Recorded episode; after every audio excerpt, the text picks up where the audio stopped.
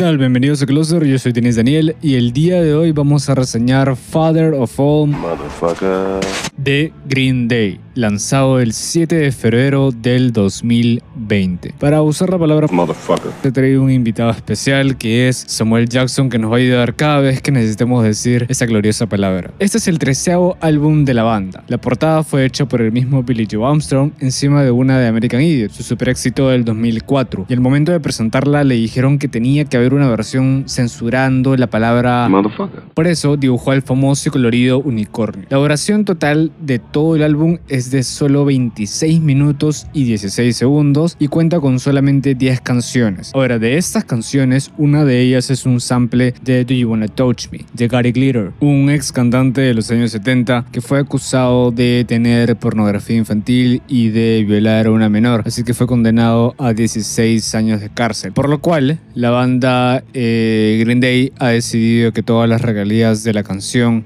Oh Yeah van a ser para caridad. Por lo tanto, tenemos solamente nueve canciones compuestas por Green Day en este álbum. Como productores en total figuran solamente dos, Butch Walker y la misma banda, Green Day, pero además está Chris Dugan, que ha participado en la producción de solamente una canción, pero generalmente figura como ingeniero de mezcla. Butch Walker es un productor que ya tiene experiencia con bandas de rock pop como Panic at the Disco, Avril Lavigne, Fall Out Boys, Weezer, The Struts, que por cierto es una banda relativamente nueva que es muy muy buena. El vocalista es la versión masculina de John Jett con la voz de Freddie Mercury. Así que imagínense, vayan a darle una escuchada. Una de mis canciones favoritas y que les recomiendo es Body Talks, que la tocaron en un desfile de Victoria's Secret. Y bueno, volviendo a las bandas con las que he trabajado Butch Walker, también están algunos artistas pop, como Katy Perry, Taylor Swift, Pink, entre otras. Así que por aquí ya vamos viendo que Green Day escogió trabajar con alguien con una amplia experiencia en el mundo pop. Y el otro productor que es Chris Dugan es ya un caserito de la banda, porque ha trabajado con ellos en todos sus álbumes desde American Idiot.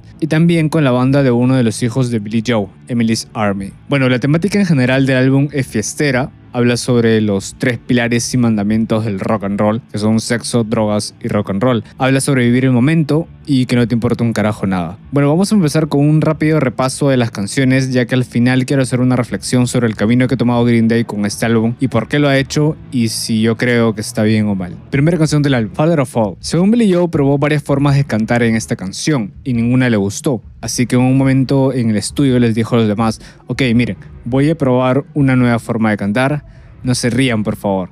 Y empezó a cantar, según él, como lo haría Prince, y todo el mundo se rió. Pero funcionó al final, porque es lo que podemos escuchar en la canción actualmente. Es la primera vez que líricamente Green Day toca el tema del dinero con las frases Count Your Money y Lying in a Bed of Blood and Money. Ahora, me refiero a que toque el dinero, el tema del dinero, de la forma en que lo hacen las canciones eh, de hoy en día, donde todos los mumble rappers hablan de que tienen mucho dinero, poder, de que son gangsters, de que tienen muchas mujeres y, y toda esa mierda. Segunda canción, Fire Ready Aim.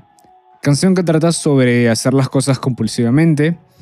Y como dato curioso, este es el track con que la banda ha firmado un contrato con la NHL, la Liga Nacional de Hockey Gringa, por dos años para que suene al inicio de los partidos. Tercera canción, Oh Yeah. Con este track es la primera vez que en sus 31 años de carrera Green Day samplea una canción. Esto es importante recalcar porque esta práctica de samplear es muy común desde hace varios años ya en la música mainstream, especialmente en el hip hop. Si agarra las primeras 10 canciones del top 50 mundial, probablemente al menos dos de ellas tengan samples. Ahora, si alguno no sabe, samplear es tomar un fragmento de audio de cualquier cosa que emita sonido y reutilizarla en tu canción, ya sea dejándola igual o modificándola ligeramente o agresivamente. Entonces, en este track, lo que ha hecho Green Day es tomar el coro de la canción Do You Wanna Touch Me de Gary Glitter. Se le da más crédito a John Jett por esa canción por hacerla popular, pero en realidad ella no fue la que lo compuso. La letra es casi una burla a la sociedad actual sobre cómo estamos obsesionados con las redes sociales y también hay una línea que dice Burning Books in a Bulletproof Backpack, quemando libros o una mochila a prueba de balas. Esto es una referencia a las mochilas antibalas que están a la venta ya hace un par de meses, años en Estados Unidos como una medida de prevención y seguridad de los padres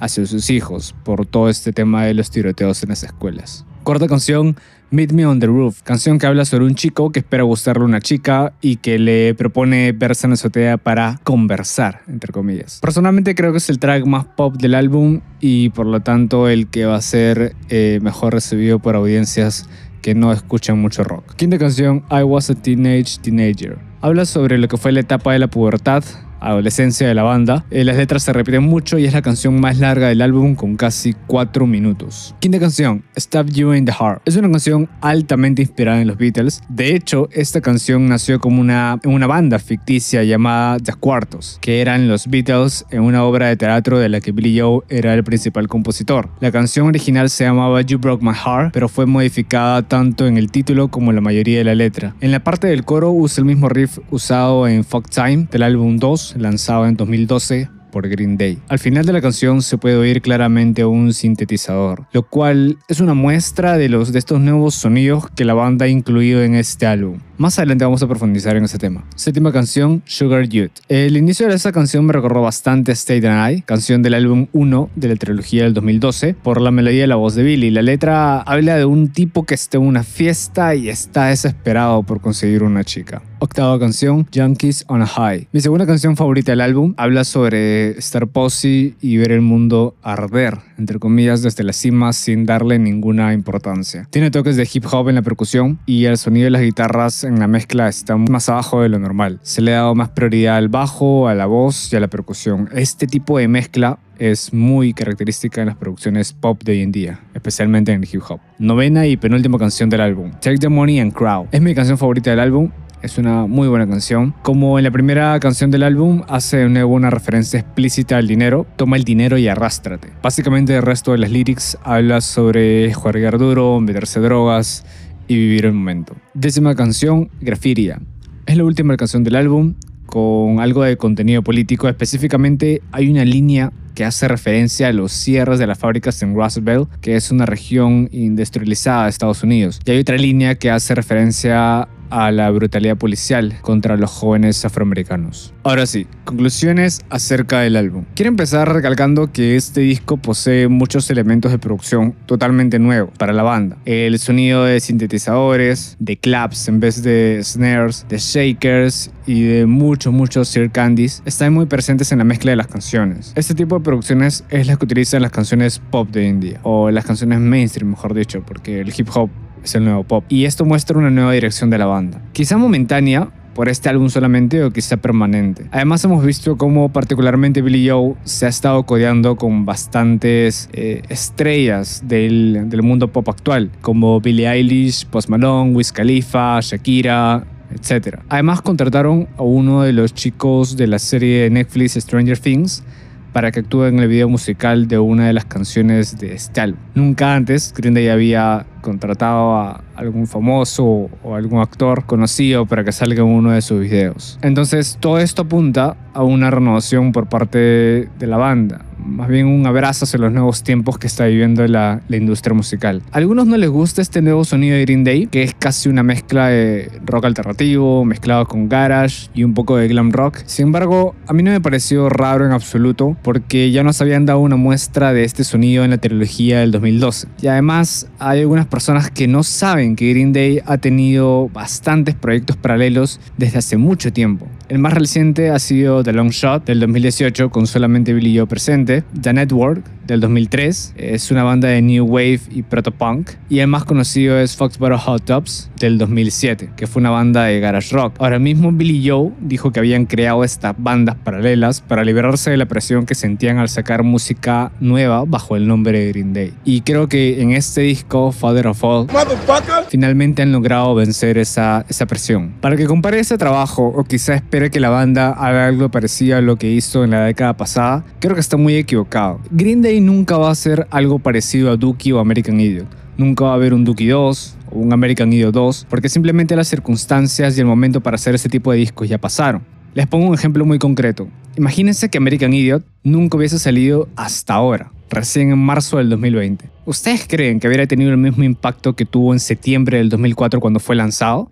Por supuesto que no, pasaría totalmente desapercibido y ni siquiera entraría en las listas de éxitos mundiales. ¿Por qué? Porque los tiempos son otros, porque la música mainstream ya no está el rock, el pop punk o el skate punk como era en el año 2004. En el año 2004-2005 en las radios sonaban Avril Lavigne, Blink-182, My Chemical Romance, Song 41. ¿Ahora qué hay? Ahora solamente hay hip hop, porque eso es lo que está sonando lo que está de moda. Además, debemos considerar la, la, edad misma de los integrantes de la banda. Son personas que ya están entrando a los 50. Entonces, no puedes hablar de ser un adolescente incomprendido a esa edad. Además, es difícil criticar el capitalismo, el consumismo, como lo hicieron en American Idiot, desde una mansión en Bel Air. Creo que la evolución musical de una banda es algo que siempre se debe celebrar. Veo otras bandas punk donde sus miembros son personas ya de una edad considerable y aún así siguen y siguen haciendo lo mismo. El mismo sonido, la misma forma de cantar, las mismas lyrics. Gracias a Dios Green Day no hace eso. En cada disco presenta un sonido relativamente novedoso. Personalmente preferiría mil veces que en el futuro Billy Joe cambie su forma de cantar a una que se adecue a su edad, a que siga intentando cantar como, como lo hacía en 1994 y que le salga horroroso. Como podemos ver en muchos artistas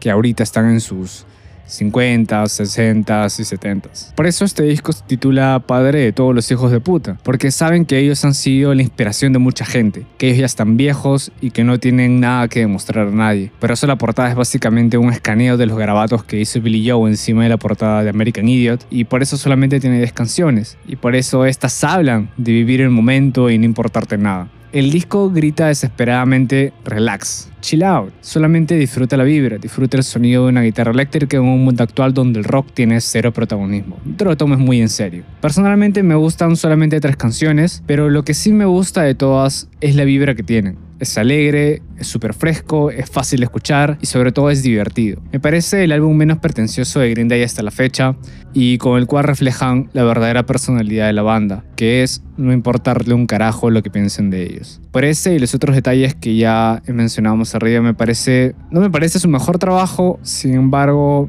es un álbum que es rescatable. Le doy un 7 de 10 en total. Eso ha sido todo por este episodio. Recuerden seguir al podcast en Instagram como closer-podcast. Y nada, nos vemos la próxima semana. Hasta la próxima.